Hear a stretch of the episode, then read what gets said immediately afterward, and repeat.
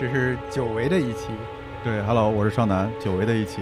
对，就是重启这个，主要是因为这次比较懒啊，不想剪了，所以中间我们是这个准备一刀未剪啊，中间有任何的大家自己消化了，不管了。对对对对，虽然设备还是很高级。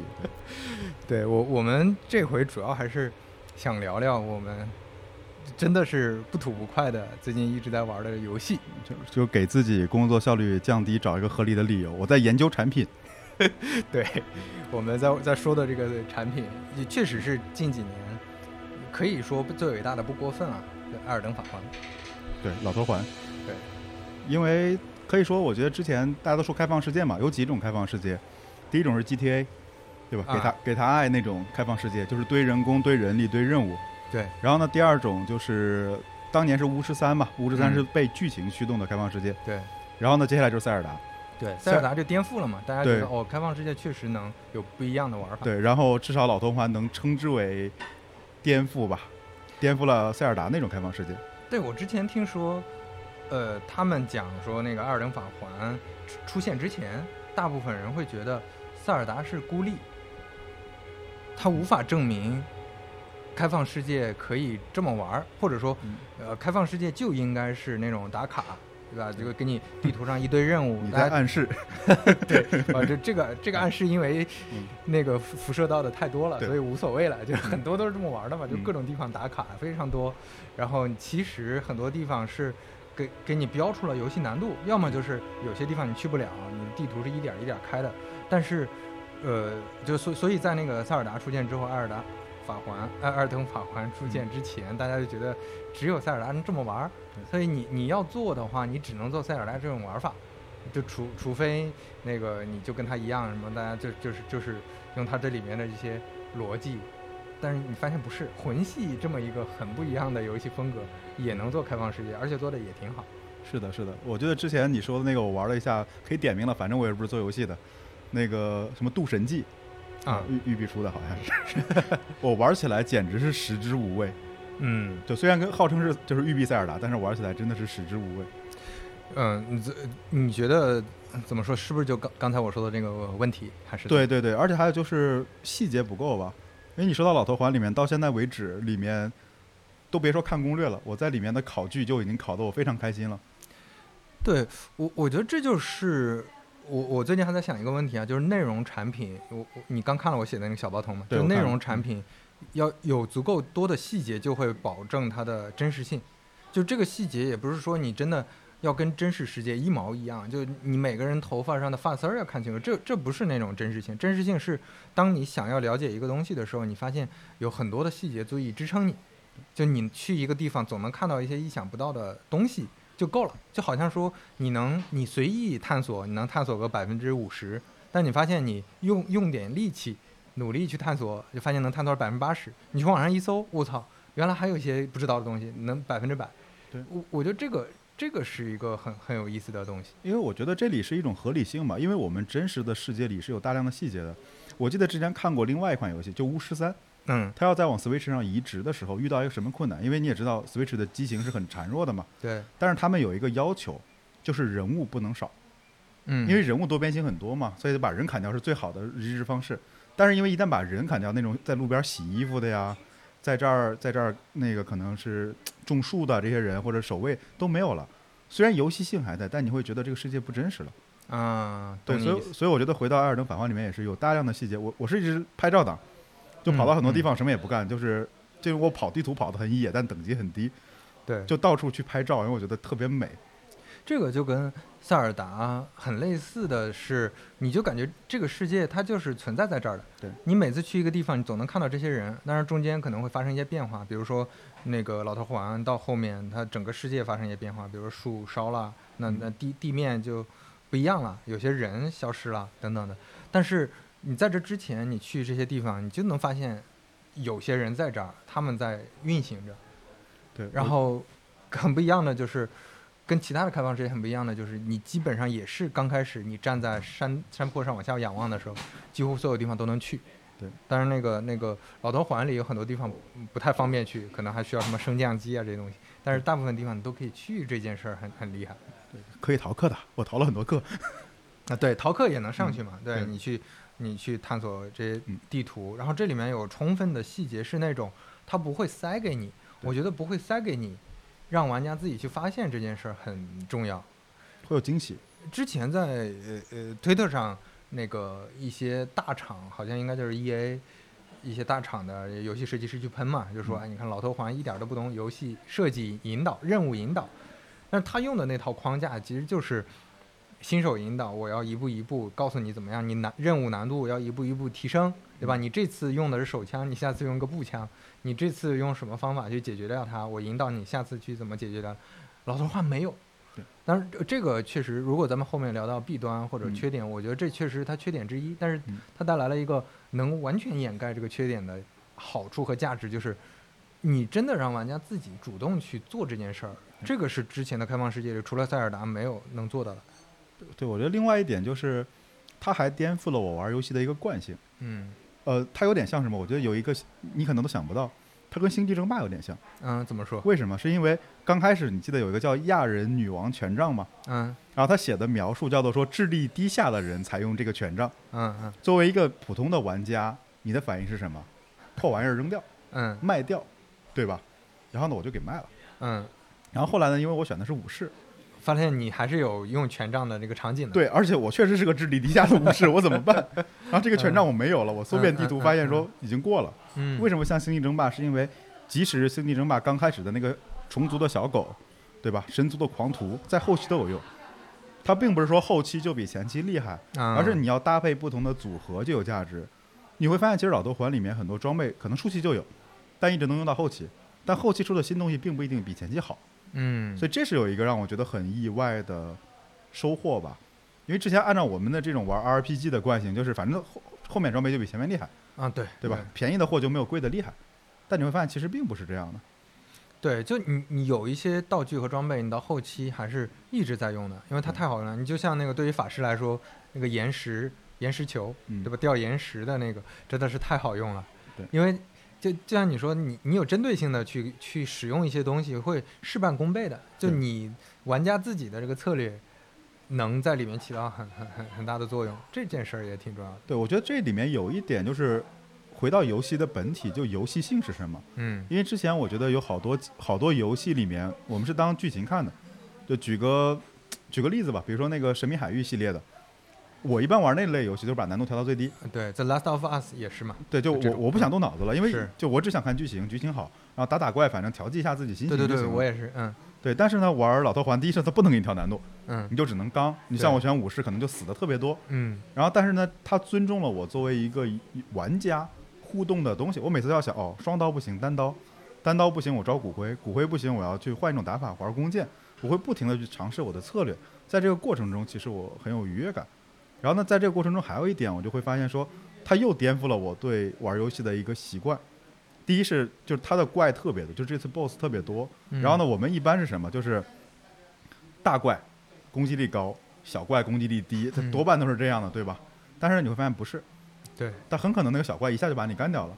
对，大家攻击力都是差不多的。对 对，感觉都是差不多。对只不过大怪可能招式特别多。啊，对对。然后呢，第二点就是说，如果你一上来，因为魂系游戏特别典型，就是他对死有惩罚，对，然后你就特别不想死，嗯这是其一。其二是你玩其他游戏里面都不会让你死的很频繁。嗯其他游戏，你像我玩《死亡搁浅》，从头玩到尾死了，第一他没有死的概念。嗯第二，死的惩罚也很少，我就死了有五次，了不起了，就通关了。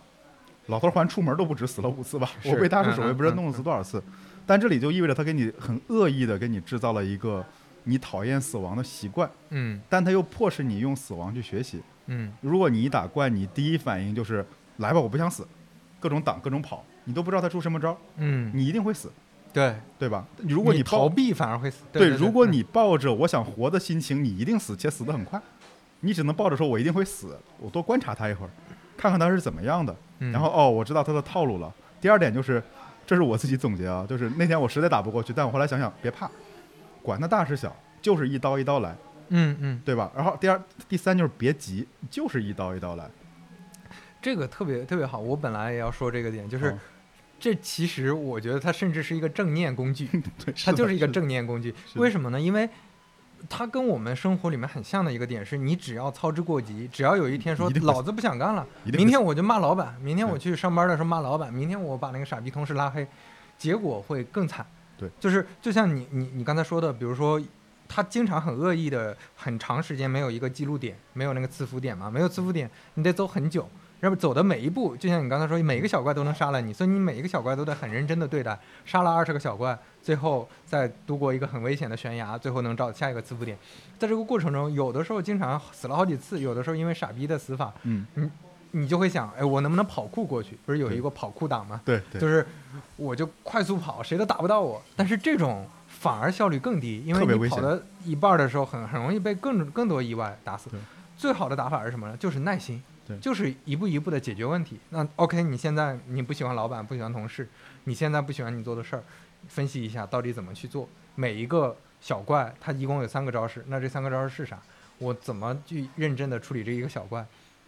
这样反而最后算下来是更省时间的。就以前大家玩游戏都是跑酷最省时间嘛，这个不是，这个是你认真对待，耐心一个一个小怪推过去，反而是最快的方法。对，这个，很有意思，就非常训练你的耐心。对，因为有的时候最低成本的方法反而是你要等，对吧？你要等到他走到一个什么位置，更好的杀掉他，或者呃那个潜伏去他背后背刺，你只能用这些耐心的方法。对因为因为在这个游戏里面，其实你刚才说跑酷党，我就是典型的跑酷党。嗯，我后来死的太多了，我后来发现就不能跑了。对，对，而且在这个里面，其实，嗯，就是每一个人都有破绽。其实，嗯。就这里面就是我们急还是不急？如果我们一着急的话，我们的破绽比他还大。对，这个就很真实嘛。就是你比如说打打一些大怪，很难打的大怪的时候，最合理的打法是你看准他的所有的招式，看懂他的所有的前摇，知道他就读指令嘛，所谓的，就你知道他接下来要干什么，你去应对。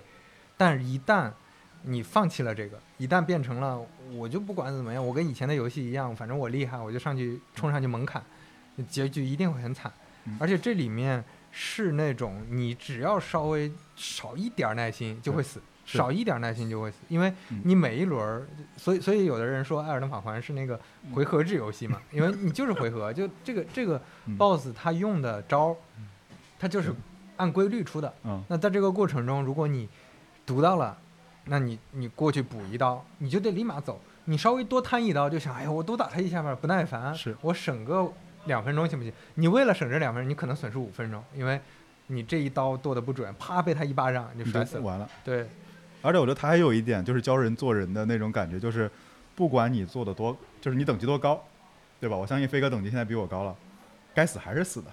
啊是是，就是你是呃一百多级之后，你如果碰到一个小兵，你不认真对待的话，嗯还是四四下能打死你。就我现在已经二周目了，我带着原来的装备、道具、等级，来到一个出生地新手村，相当于那个 Lemgram 嘛，林对林格，宁姆福哥，对对，尼姆嗯福格。然后在这里面那个营地里的那个稍微厉害点儿的那个士兵，嗯，他其实砍你三下就砍死了。你那这血条只是比原来多出两倍，防御力稍微高一点儿，其实别的没什么区别。对，所以我今天看了一个很好玩的介绍吧，因为我我们大家都是做产品的嘛，自然而然就会去想研究产品背后怎么设计的。我今天看到一个就是《艾尔登法环》的设计思路跟其他游戏不太一样，就是在这个游游戏里面，你最不重要，对就作为作为主就是作为玩家的你是最不重要的一个人，因为他一上来这个世界就已经是崩坏的世界，然后呢，你是连个名字都没有的褪色者，然后你能做的事儿就是让这个更烂的世界重新再再重启一遍，这是你能做的最好的事儿了。然后大多数人、大多数世世界、大多数事件都跟你无关，且你不能控制，你只能让一些事情发生，反正有没有你都会发生。所以这个感觉就是，这是第一个他的世界观设计。第二个就是在他所有的这种，因为是日本人设计的游戏，它会有一种物哀的美学。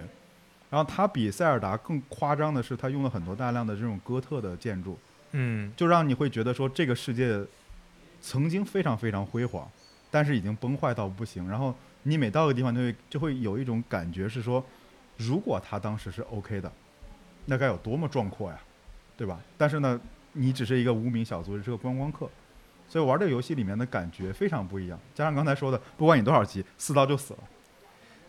对，就是呃，我刚开始玩的时候，因为我是带着塞尔达的那个惯性来玩的，然后就想着骑个马去溜达一下，结果完全不行，就是你抱着看风景的心情去是不行的，因为这里面每一刻你都要谨慎，这里面充满着老贼的恶意嘛，它到处会窜出来各种各种怪，但是反而你适应之后，这又变成了一个惯性，就是当你杀了很多。当你打了很多很艰难的到一个地方再看风景的时候，心情又不一样。对，就他你不是溜达过去的，你是披荆斩棘过来，然后非常有毅力的站到这个地方的，然后你再看到刚才你说的这些古老建筑，看到当时发生的这些事情，你再去想象这背后的波澜壮阔，这就是另一种史诗级的东西。因为我发现这是一种设计思路吧。我跟我一个学建筑的朋友聊过，嗯，很有意思。就是你看在游戏里面，包括塞尔达也好，包括那个那最后的生存生存者。对吧？然后包括老头环，它里面都有一点，就是它是用环境在讲述故事。嗯，对，因为这种壮丽的东西被毁灭了之后，你自己会脑补很多剧情。对，所以呢，其实它有很多的这种 story 都放在这种环境里面，因为你没法去讲一个线性的故事了，所以他会这样子来去告诉你一些环境。第二个就是说，只有在游戏里面，其实你做建筑成本是比较低的，嗯，你就能制造出来这种可能，比如说。现实生活中造了三百年的教堂，可能在里面拖拖拉拉就出来了。对，所以在游戏里面很容易去感受那种宏伟感。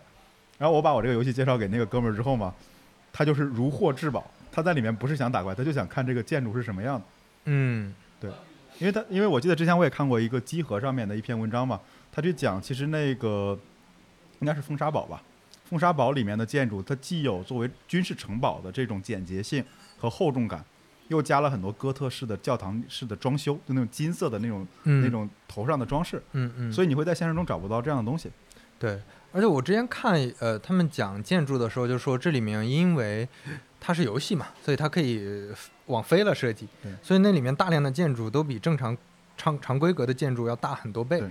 因为你正常设计，你这可能连支撑都支撑不住地基，但是你在游戏里可以随随意设计嘛，所以那里面大部分的建筑都比正常建筑宏伟很多，然后又非常大。另外就是它的这些地貌也都非常有特色，在这上面各种各样的城堡，你看过去会非常有，确实有那种史诗感的感觉。对，因为它难度在哪儿呢？它难度还不像一个设计正常的建筑，因为作为游戏里面，就我我当时忘了看在哪儿看到一篇文章说。因为日本人的设计就有一点，虽然是欧洲式的教堂，但是呢，是因为老贼他可能受到香亭文化的影响，所以他进所有巨大的建筑的手段都很苟且。嗯嗯，应该是各种小道啊。对对，应该是集合的某些文章。我听完之后笑死了，知道自己玩果然是，都是从什么旁边的小洞里面呀，对什么下水道里面，都从这些地方去的。对，而且他就会把那个香亭做到极致。就你像。呃，你还没玩到王城是吧？还没在门口。呃，对，王城里面更复杂，它比那个，呃，之前玩的史东维尔城 （Stormville） 那个风沙堡，还有包括后面的魔法学院都要复杂，因为它层次更多。就你在地上就能看到几层，它地上这几层下面你就会发现，地下又有一层，地下一层下去之后，地下又有一层，然后到到了地洞那一层，再往下还有下水道那一层，就它的层次特别多，而且。当你，我记得你之前跟我说过一个，我忘了说你在哪儿转了一圈，发现哎，又回到那个地方了。原来这里之间的关系是这样，在那里面你会特别有这种感觉，因为你走着走着就发现，我靠，这个下水道原来就是我前面见到那个井盖那个地方啊，这个这个位置原来就是我上次看到的什么位置的下方，你又看到这个人了，原来那个东西拿不到，现在拿到了。这种建筑设计、空间的立体设计，我觉得非常非常精妙和非常有。感呃有有感触吧，因为因为之前我第一次看迷宫，非常受到震撼，就是《仙剑奇侠传》的迷宫，因为太复杂了，特别复杂，而且转了很多圈儿，它跟那个场景融合的还不错，所以你转了很多圈儿，你发现我原来你可以这么玩儿，就在很小的，因为那那个时候地图其实做的不大的，但是你会绕来绕去绕来，它就让你在里面沉浸更多时间。对你就像现在看我们看这个风沙堡啊、王城，你看地理位置的地图。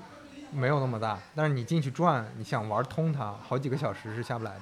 对，所以我觉得这里其实就是游戏设计里面一个很重要的点，就是你如何设计这个环境的交互嘛。嗯。因为其实塞尔达里面不算有太难的迷宫。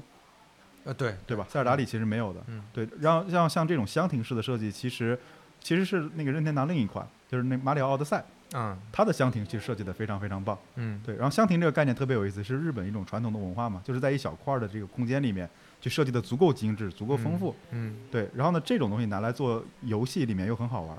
其实我最近一直想找，但没找到啊关于整个那个艾尔登的设计，因为第一是这这么多东西，它如果纯靠手工来生成，这是一个多么大的工工作量。我只看到一个数据，应该是里面的建嗯植物大概有百分之六十七十是机器生成的。嗯嗯对，所以我就在想说，它怎么来设计这些东西。然后我我以产品的思路，反正想了想，其实很多时候你说的风沙堡或者它每一个字符都是一个组件，嗯，然后呢每一个组件然后不停的堆叠，堆叠完之后再再整合在一起。但想想就很可怕，这个工作量。对，这里面其实他用了很多手法方式，比如说，嗯呃，这里面存在那种矿洞、嗯墓地，呃，然后还有说那大的城堡的箱庭等等，啊，还有一些地下世界的一些水流，反正各种层次嗯，玩让你玩起来没有那么腻。当然我玩到后面，我前面说，因为我玩的全收集嘛，嗯嗯，所以玩的稍微有点腻，因为到后面发现差不多。但是你体验到这个差不多之后，再回头想，它其实在很多地方用的都是完全一样的套路和模式，但是加上一个是美术，再一个就是这里面的可可能一些不同的排列组合，就让你觉得这好像就是一个新的东西。嗯这种新的东西就让你觉得没那么腻，就这个开放世界真的组组组起来了。就据说，呃，魂系游戏我我确实没玩过，但是据说这里面，比如说一个史史史东威尔城 （Storm 威尔城）的这个城堡，可能就是以前一个魂系游戏的一个一个嗯。大概的流程和大概的一个内容内容的一个程度一个体量嘛，的一个体量。那这个体量，其实你多拼一些，然后再把玩家在路上这些体验拼拼到一个开放世界里，这个我觉得还是非常厉害的，对，所以。所以我这里最大的一个问题嘛，就是说我们都知道堆工作量能堆出来，嗯。但是如何能在这么短的时间内，能在这么多的项目上且融合到这个程度，这我觉得是一个工程学问题。对对对，因因为呃，确实塞尔达这个能 get 到，因为塞尔达从前到后，它基本上神庙和这里面的一些玩法嗯都是那几那几样嘛，它的怪物也没有那么丰富，嗯但是 但是玩那个老头环确实特别丰富，而且它的地图不亚于塞尔达的。我之前看了一个数据嘛，说它的地图应该是，哎，是是哪个的五倍？是是给它哪一代的五倍？嗯，对，就还是真的是很大的。你在里面按跑马的速度来算嘛，对，这个规模规模应该是现在非常非常大了。对，因为刚开始玩的时候，其实你如果真的跑马把地图转一圈，你会发现比塞尔达还是小一点的。但是你会发现，首先你能上山，上山之后，你现在还没开图吧？嗯，就是山上那个图跟下面那个图基本上是一样大的，再加上还有地下世界，还有各种层次，所以其实你能，比如说叫利用面积，对吧？你不算土地面积，叫可利用的那个什么户户型里的那个建筑建筑面积是对吧？对对对，实际可利用面积嗯其实是挺大的，是非常大的。这这个确实挺吃惊的，就有点儿想不到，因为后面那个剧情居然还有那么多。对，因为你看，其实之前我们在听那个众青聊那个暴雪那个那个系列嘛，对，就会出现一个问题，就是制作管线不够，就是嗯你东西一多一堆，整个项目管理会失控。嗯，就这是让我觉得很神奇的一个地方。对，因为我们再回到就刚才只讲了地图这块设计，你再回到最基础的整个装备和道具上，就我觉得那个，因为我们还没去仔细研究过老贼的历史啊，但它是一个非常非常原子化的设计。第一是每种身份不一样，点数嗯不一样，嗯，然后你的左手左右手道具不一样，嗯道具里面又可以叠加各种每种装备又有不同的攻击方式，嗯又有站起来的、蹲起来的和什么绝杀类的，然后还能叠加战徽。嗯就它会是一个非常复杂的组合，但这个组合里面你要保证这个数值的合理性，所以这是我觉得想想一个很可怕的工程。对，这里面有很多游戏性的设计，我觉得就就挺神奇，确实挺原子化。你比如说精力槽这个，嗯你其他地方可能精力槽是专门为一个事儿服务的，比如说暗黑里的精力槽，它就就是切换走路、跑步对。但是你会发现在老头环里，所有的事情都要精力槽，对，就你要跑步，要那个在里面呃防御、翻滚，对，还有各种呃放技能、法术，你的攻击、轻击、重击耗嗯。全都在耗精力。所以你这个精力槽，你就要去思考怎么去匹配，呃，怎么去配合使用搭配，呃，那那这里面背后其实你就要是也是一个原子化的设计嘛，就是这些所有的事情怎么消耗你的精力槽，他们都消耗你的精力槽，对对吧？所以我觉得就是从你看从地图设计上，它也是我们能感觉到它有模块化，但是它又衔接的很好。从人物的这种攻击和人物的这种就是动作上来看，包括 BOSS 里面也是明显能感觉到模块化，但是又设计的很好。就这样，我觉得它一直是一个除了剧情啊这种世界观设计鬼才，它应该也是个工程学鬼才，但是一直没找到资料。就如果有人听到的话，可以给我们留留留言，让我们找一下。对，因为因为宫崎英高是叫宫崎英高，对，宫崎 因为宫崎英高他，之呃，他现在在哪怕做这么一个大的项目，其实也是他自己更更多就是他自己就是项目的总负责人和产品的总负责人。我觉得这一点也特别重要，因为有的公司它已经切分成了不同的模块，就流水线办公了。流水线办公，它可能对这个就就就没有那么可控嘛。对。对，我觉得这是也是游戏设计方式的一个区别。哎，这个我突然想说一个八卦，嗯，就我最近在集集中看两个人嘛，一个是小岛秀夫，一个是宫崎英高，嗯，就这里宫崎老贼就是比较厉害的，因为已已经人家是社长，嗯，对，他是 FS 的社长，对他既懂游戏又是老板。对，这里的好处就是说他可以相当不计成本的去做这个事儿，且能把这事儿给做出来。嗯，对，这里面其实他有管理能力，有工程能力，对吧？还有这个游戏设计能力。但小岛就比较惨，因为小岛就干了三十年，被科纳米给出名了。嗯，对，虽然他现在能自立门户了，但是明显你感觉到《死亡搁浅》就是小小公司的小公司能做的，就没法不计成本，就是各种低成本的操作。对，但你看宫崎这个简简单就是老子有钱且老子花的好。对，这个我是觉得也是一种挺让我唏嘘的吧。对，是，所以在呃，如果魂系或者说那个 From So 呃 Software 这个公司后面越做越大。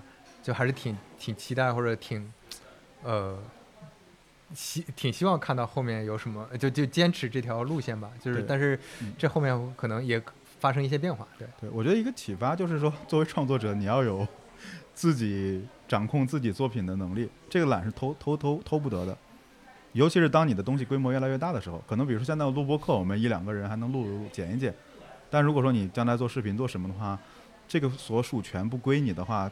其实是很难的，对，我觉得这是内容产品的一个特点吧。这个这个特点还挺挺重要的。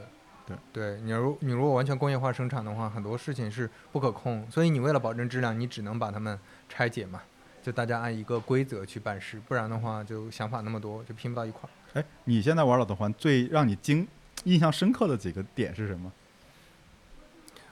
我其实一一直特别想讲它的。剧情和所有玩法以及，呃，你装备，你看到的所有的一些故事、怪物之间的这些关联，我我特别想讲这一点，就是我发现它的细节足够充足。就因为我本来会觉得它就是一个好玩的开放世界游戏，就像塞尔达一样。说实话，塞尔达的剧情很单薄嘛，就是一个呃救公主嘛，但是。呃，宫崎确实很厉害的，他他真的，当然马丁这这里面也很厉害，但是我觉得更厉害的还是宫崎，因为他能把这个跟玩玩游戏的内容完全融合在一起。他并不是说我的游戏是我设定了一个背景，我这个背景就放在那儿了，你现在就是要去呃救公主，你现在就是要去打谁谁谁，然后这个过程当中你其实感知不到这个背景的存在。但是呃，老头环不一样，老头环是所有的背景的细节、故事情节。都是融合在这里面的每个小细节里边，这里面每个道具，嗯，都就就很多人，你你如果去那个 B 站上或者去知乎上去看，很多人这个剧情分析，全都是参参考道具和装备的说法，这里面一句话就说明了当时发生了什么事儿，就这里面很多很多非常有意思的一些 一些。剧情的细节，我觉得能让这这就是也是很典型的一个例子，就是你自己玩的时候，可能只能发现很少的一部分。我估计我只发现了三百分之三四十。当我看很多人的说法的时候，当我仔细去看道具说明的时候，可能百分之七八十。但真正看到更多人解析，你你你总能看到很多惊喜，总能看到很多新的思考，你就发现你你你还是离那个百分百有距离。然后这些碎片都是他之前设定好，散布在各个地方。就比如说那个盖，呃，盖利德，嗯，盖利德为什么是一直有猩红腐败的？这个这个你知道吗？到现在我还没研究到这么深。对，就是那一片猩红腐败是当年女武神和碎星拉坦将军他们两个大战之后遗留下的恶果。他们两个是半神，半神一共有八个人嘛，嗯。这八个半神呃就就是破碎战争，破碎战争这个名字也很有意思，这个很很符合，就跟权力游戏一样，这是马马丁那个命名方式。破碎战争嗯。其实讲的就是很很具体的一个事儿，就他们抢艾尔登法环的碎片，其实应该叫碎片战争，就翻译成了破碎战争。所以所以他们每个人都有一个碎片，互相打架嘛。然后这这八个半神里面有很挫的，比如说你嗯，刚开始打的那个截肢，截肢对截肢就很挫嘛。但是但是女武神马莲尼亚应该叫对女武神和碎星将军那个拉塔恩，他们两个是最强的这里面。然后他们两个打了一架，打的那一架天昏地暗，打到最后还是拉塔恩更厉害一点。最后那个女武神不得已，因为她出生就是畸形，她身上有腐败之力，但是她很少用这个腐败之力。她最后爆发了那个腐败之力，在反噬了自己。就你后面会遇到她，她身上都是一些溃烂的皮肤，她被腐蚀之力反噬了。但她就是那一那一波释放了这个腐败之力，把那个拉塔恩打败了。但是打败之后，相当于两败俱伤，而且带来了一个恶果，就他那个腐败之力太牛逼了，导致原来那片很祥和的大陆，可能跟原来那个，呃，你出生地的那片地方是类类似的，但是已经变成猩红腐败覆覆盖的地方。然后你这这这件事儿造成的恶果，让让你踏上这片土地的时候，很容易得这个猩红腐败。所以，但是这个剧情是到很后面你才知道的，而且是通过很多细节，比如说你可以在那个盖利德那个地方有一个战争的一个纪念的墓碑，一个墓地墓碑上看到当年描述这个战争的几句话。然后你打完拉塔恩之后，后面再去打那个打那个女武神之后，又能了解到一些信息，你就把它拼起来。哦，原来当年这片土地上发生过这么宏大的一个事件，这个非常有意思。对对你说这个细节，我当时印象还就蛮复杂的，嗯，对吧？这里面包括你你我去跑到那个魔法学院里面去看那个那个叫那个叫啥来着？那个雷纳拉吗？对对对对对，就是他的整个背景，他为什么诞生，就是真的有无数多细节，你可以在里面挖，就可以就当成一个考古，也是挺有意思的一件事。所以，所以现在那个 B 站上有环学或者所谓混学，在研究这些嘛，就是这里面比我想象的要大很多。我本来真的是只只是觉得就是设定了一个英雄拯救世界的一个简单背景就好了，但是后来发现不是的。这个艾尔登法环到底是什么？他来了之后，我就我就举个简单例子，就我在小报童写的那个例子，嗯，就拉塔恩，你打他的时候，我我当时都没仔细看，我以为他是跑着的，后来发现他骑着个马，那个马巨小，跟他的身躯比起来非常小，是因为他之所以能这么操作，是因为他有他懂得重力魔法。他为什么懂重力法术呢？是因为他之前在研究怎么让星星不掉下来。他为什么研究不让星星掉下来呢？是因为当时地下就是那个呃老头环有地下世界，地下世界有一些子民，这是旧世界的子民，他们是流浪商人的后代，这些后裔他们一直在召唤那些流星下来，大概意思就是毁灭吧世界，他妈的，我们已经受不了这个世界了，赶赶快把世界重新毁灭重生吧。为什么呢？是因为当年他们就被那个玛丽卡所谓的艾尔登女神，她给打下凡间的，就从地面上啪给他们打下，打到地下了。所以他们一直在诅咒这件事儿，所以在施各种法术把这个流星召唤下来。所以那个拉塔恩，拉塔恩他作为黄金一族的后代，他想要呃那个帮忙嘛，他想要拯救这个世界，他就让星星停留在上面不掉下来。这这里面就涉及到重力魔法，这里边非常有意思，它这这些各种剧情之间环环相扣。对，明白。就包括你那个法师经常用的陨石术或者岩石术，这些都是重力法术。呃，我们用的每一个魔法和每一个那个祷告，每一个这里面甚至包括一些战灰、骨灰，都不是浪费的。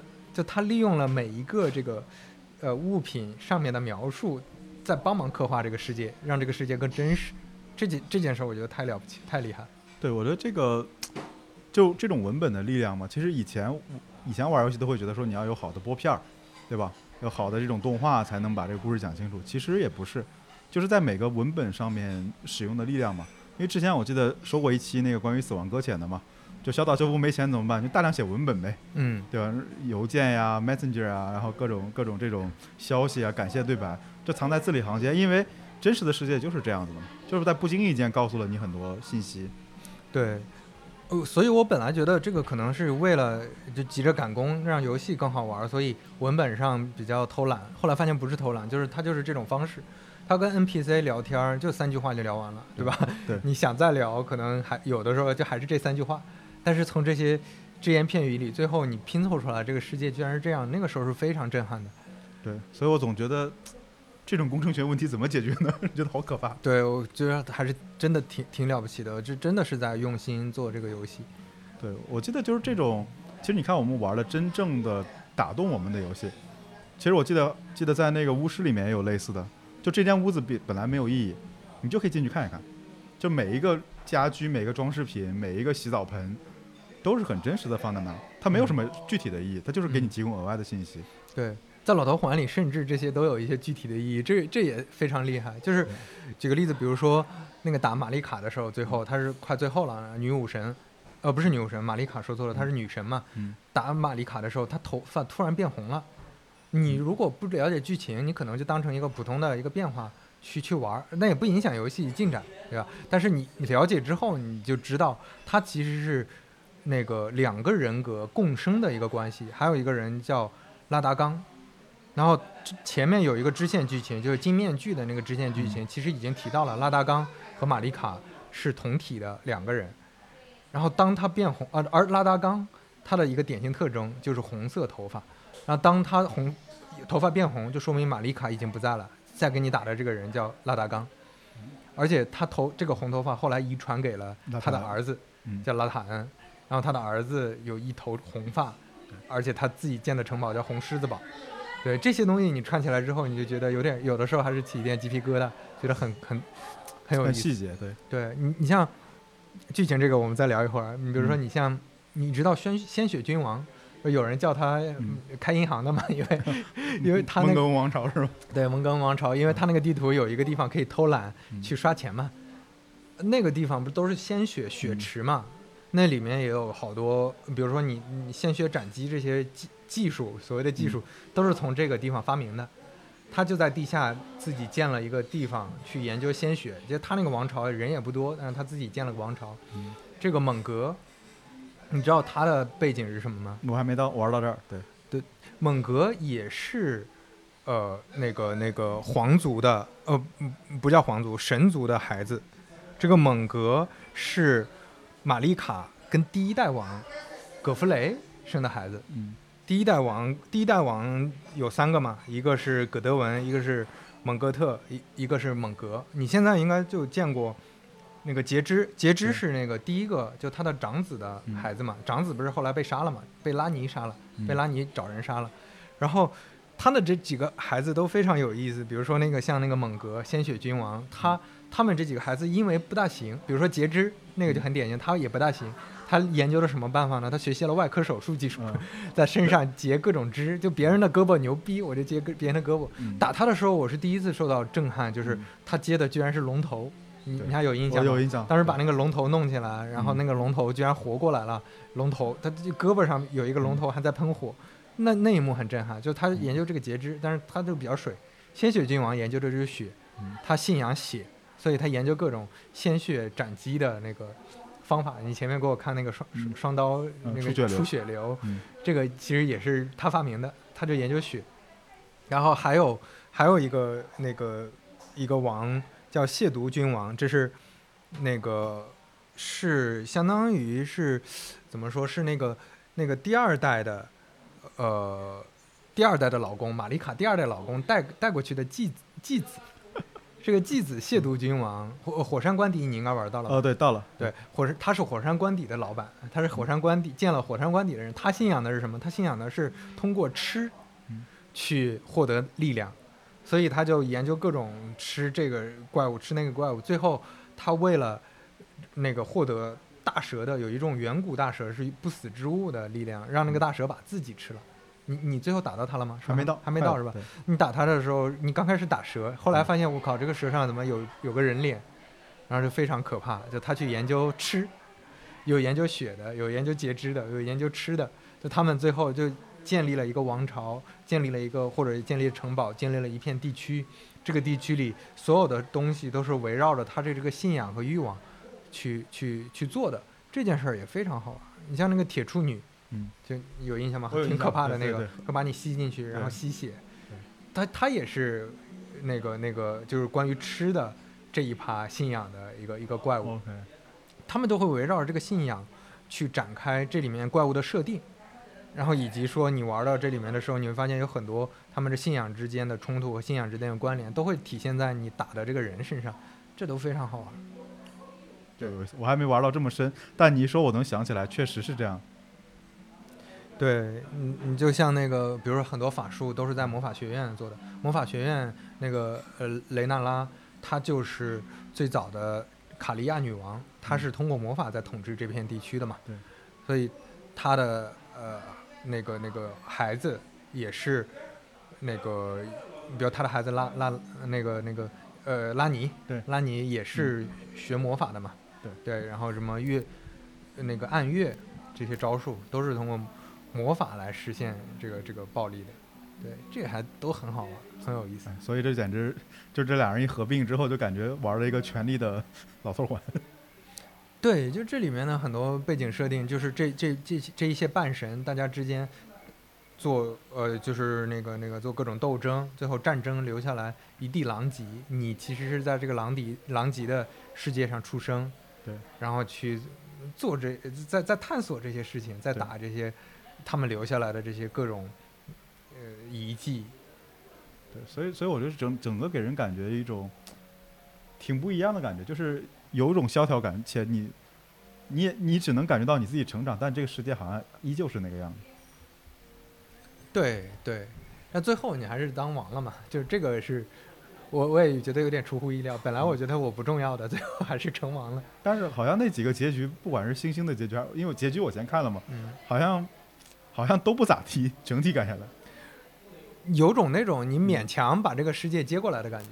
对，但是好像反正接下来就该崩了嘛，对，就是不是那种让人觉得皆大欢喜的那种。那当然没有，那当然没有。就是这个世界就是那种很崩坏的世界，历史上也是各种战争、各种呃争夺，然后黄金一族来了之后，他们又发生了各种各样乱七八糟的事情。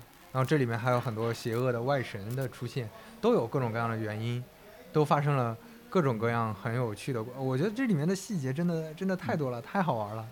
你像那个呃。提莫斯还是什么来着？就有一个怪物在地下的，嗯，它跟一个蜘蛛一样，它会那个那个陨石术哦哦，这些，对。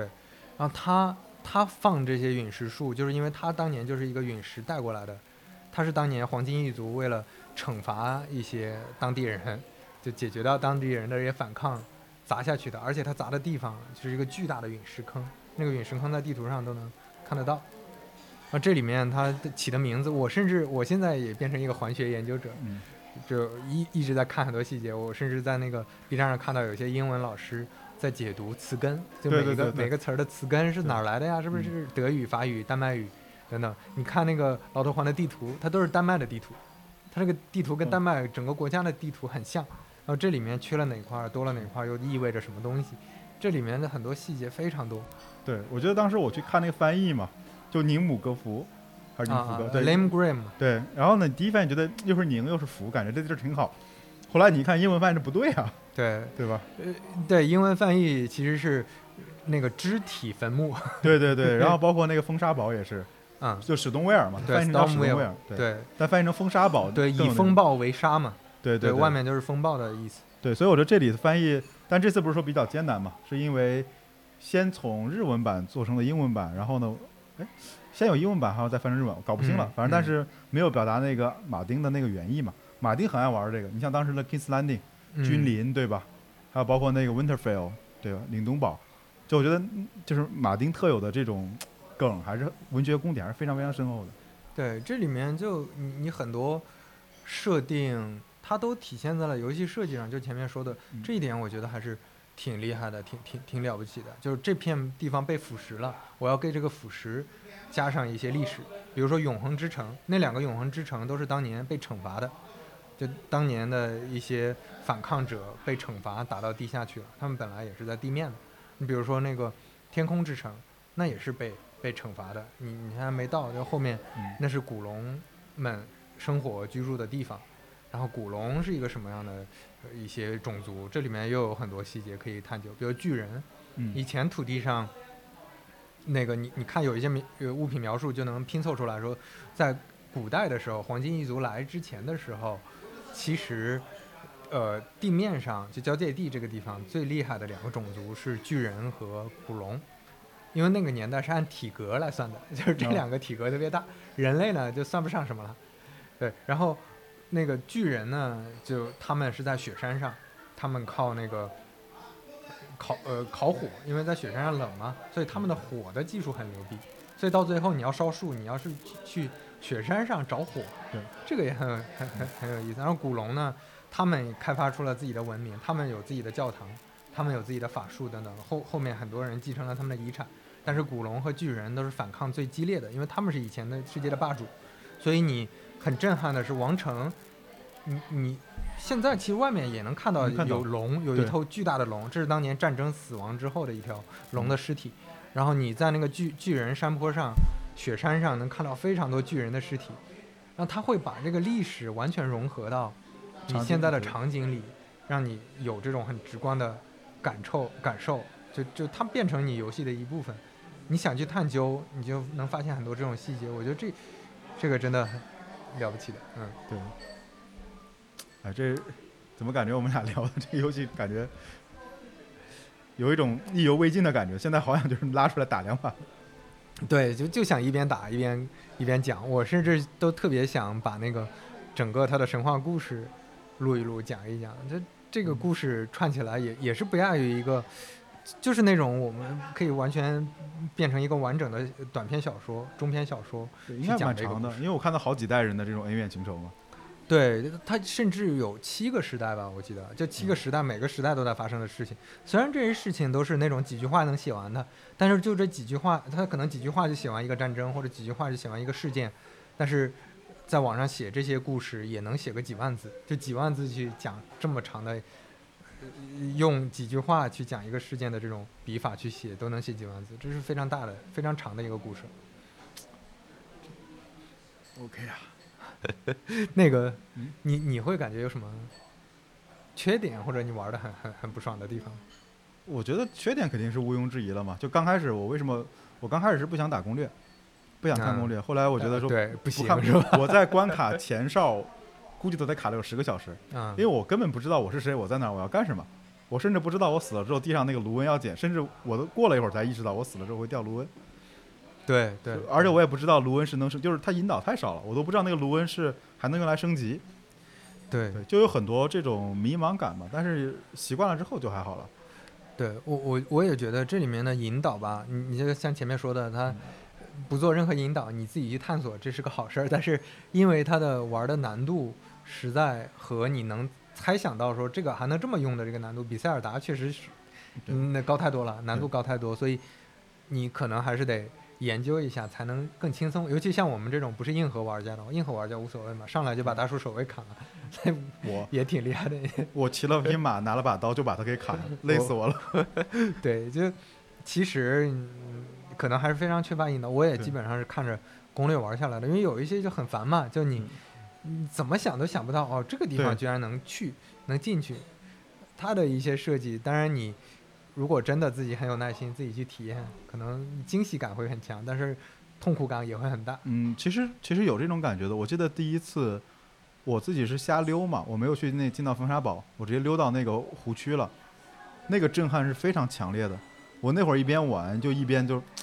就一边说这鬼才，简直是鬼才，居然还有条小道可以跑过去，嗯，且那个景色那么壮壮美，嗯，然后呢，后来之后我有一阵就一直跑图，就什么怪都不打，一直跑图，我开了很多地图，我魔法学院还没打的时候，升降机就已经开了，嗯，我已经到那个亚坛高原了，嗯，所以跑得很快，但是没玩剧情，就那会儿我一边玩一边感慨鬼才啊鬼才鬼才啊鬼才，就太美了，然后就这种感觉让我觉得很有探索感，但一看攻略就不行了，但这里就很矛盾。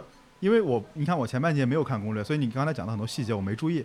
我把拉坦早就早就早就打过了，但是我就没有意识到发生什么剧情。嗯。但是呢，你一看攻略去研究，知道剧情了，但是那种神秘感又消失了。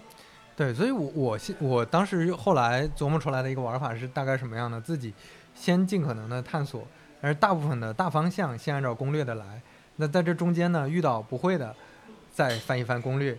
但是攻略是一定要看的，对。那但是像这种剧情，我是真觉得，我我我是看攻略玩下来的，剧情我都不知道的。对，我是又重新看了那些考据家，一点一点的去拆，才把这些攻略，呃，才把剧情拼起来的。或者说你自己一个道具一个道具的去看，也很有意思。这种这种探索感更强的。你有那种感觉吗？你你舍得，就是你通关之后有没有一种遗憾感呢？那当然，就短期内没有这样好玩的游戏了。是是，所以。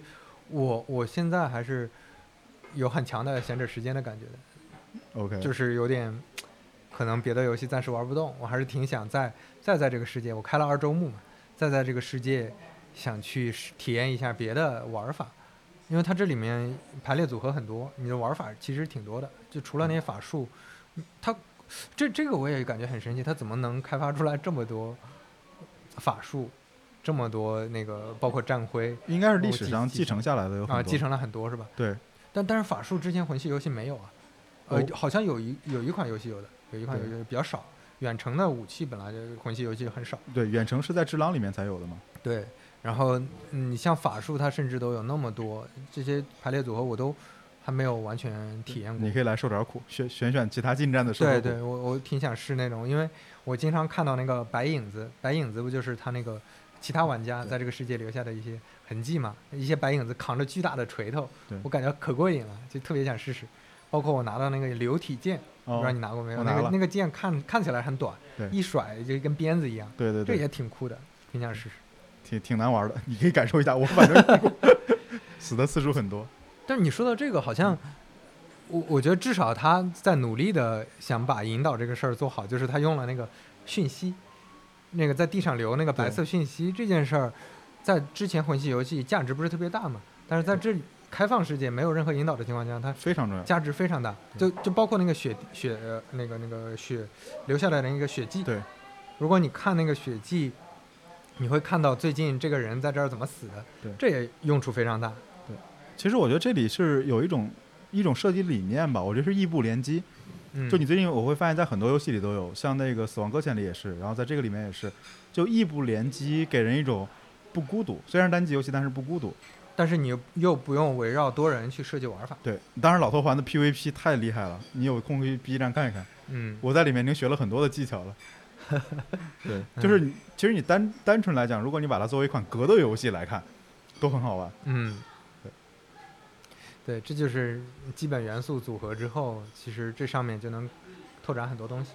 对，其实我我每次玩这种很，因为我到现在为止给我这么震撼的游戏其实不太多。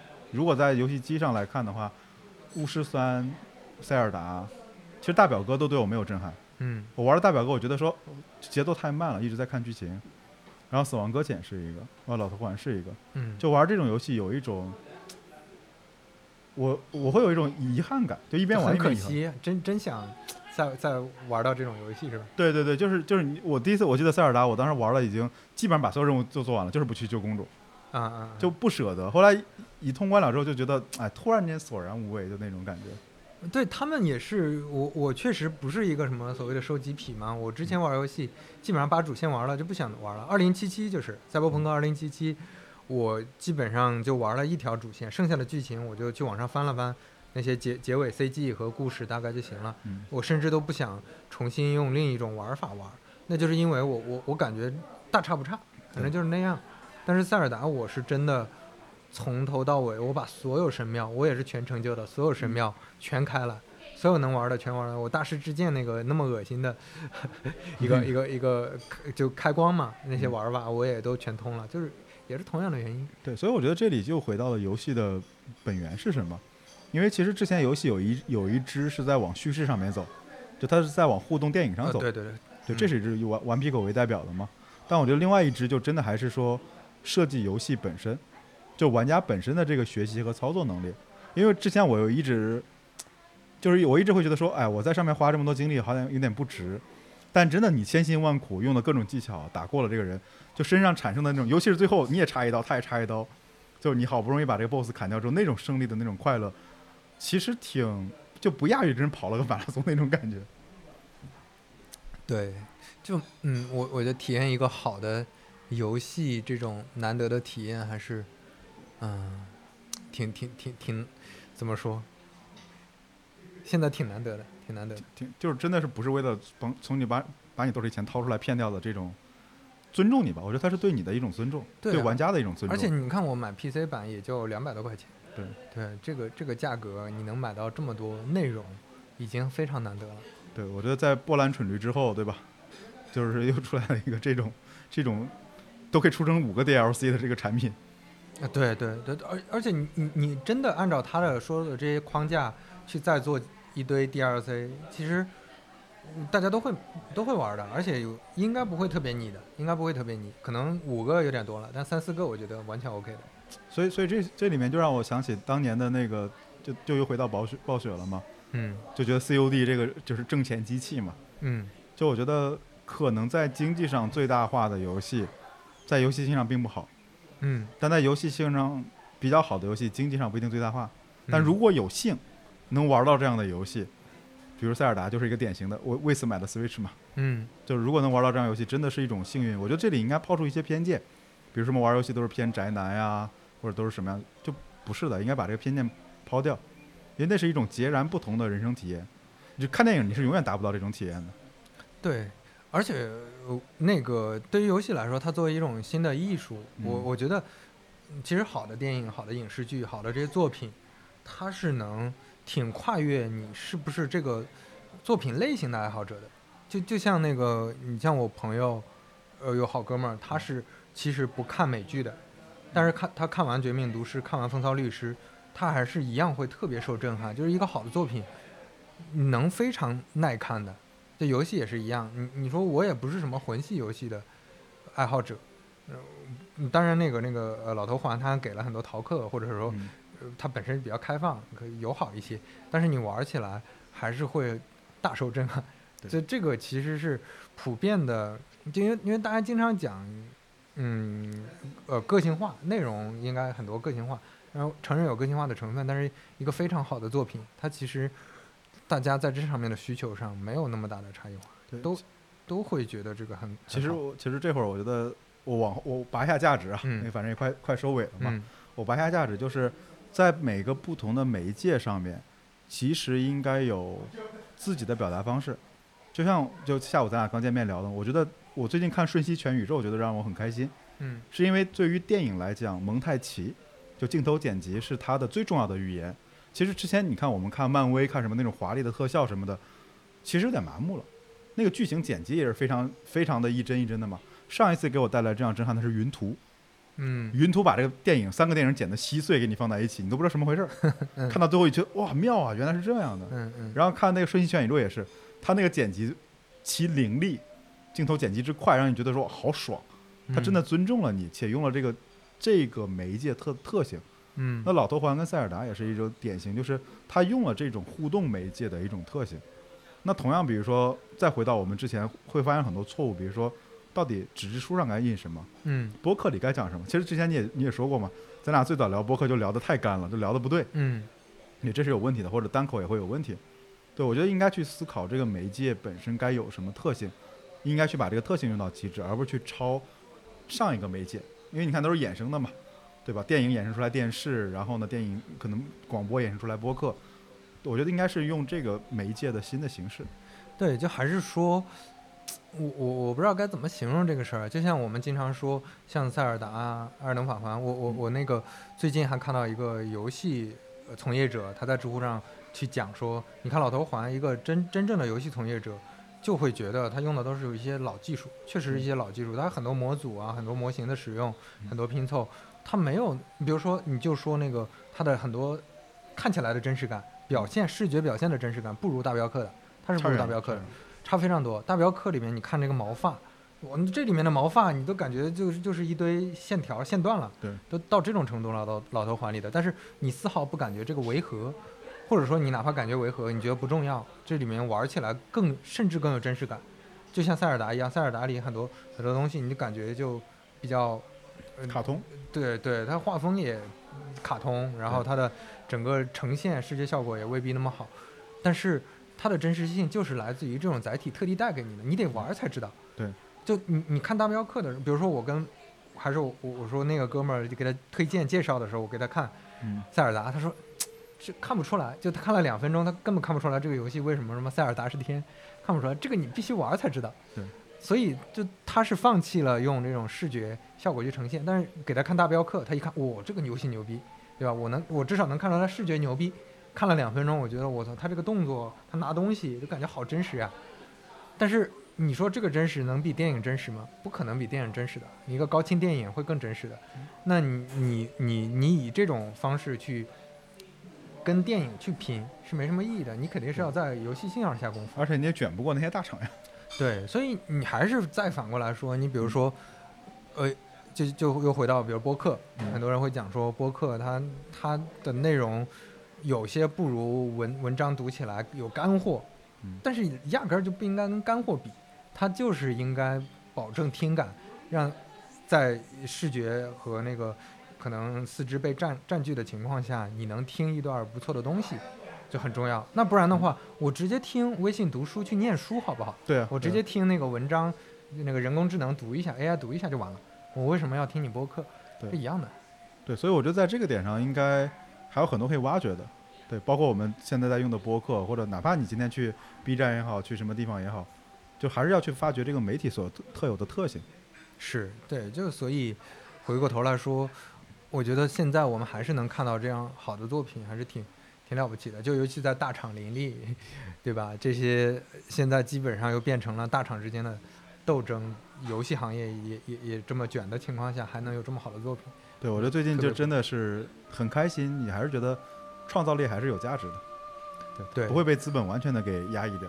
对，就每个时代、每个载体里面都会有好内容出现，还是要足够乐观。